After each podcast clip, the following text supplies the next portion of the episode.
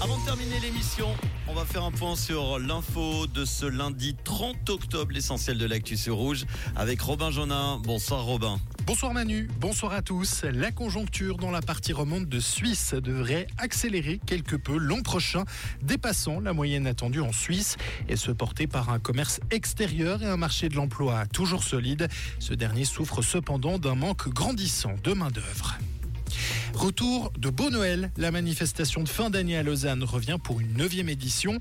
On notera notamment le retour du marché à Saint-François, de la Grande Roue sur la place du Château ou encore l'arrivée d'une piste de luge et d'un marché éthique et durable. Ce sera du 21 novembre au 31 décembre.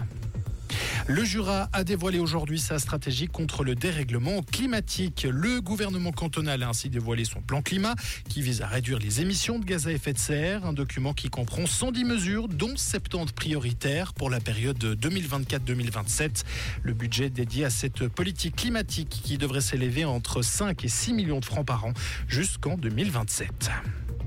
Ils sont six socialistes à se présenter pour succéder à Alain Berset, qui part, on le rappelle, à la fin de l'année.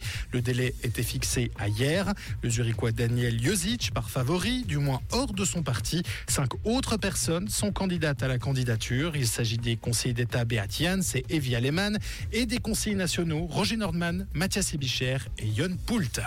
Et puis on finit avec du football et cette surprise assez inattendue dans le Nord Vaudois. Yverdon Sport annonce en effet aujourd'hui le licenciement de son entraîneur Marco Schollibaum alors que les résultats de l'équipe vaudoise sont plutôt bons.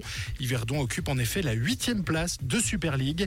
Le Zurichois était arrivé à la tête du club au début de la saison 2022-2023, celle qui a permis à Yverdon d'être promu. Merci Robin, bonne soirée à toi.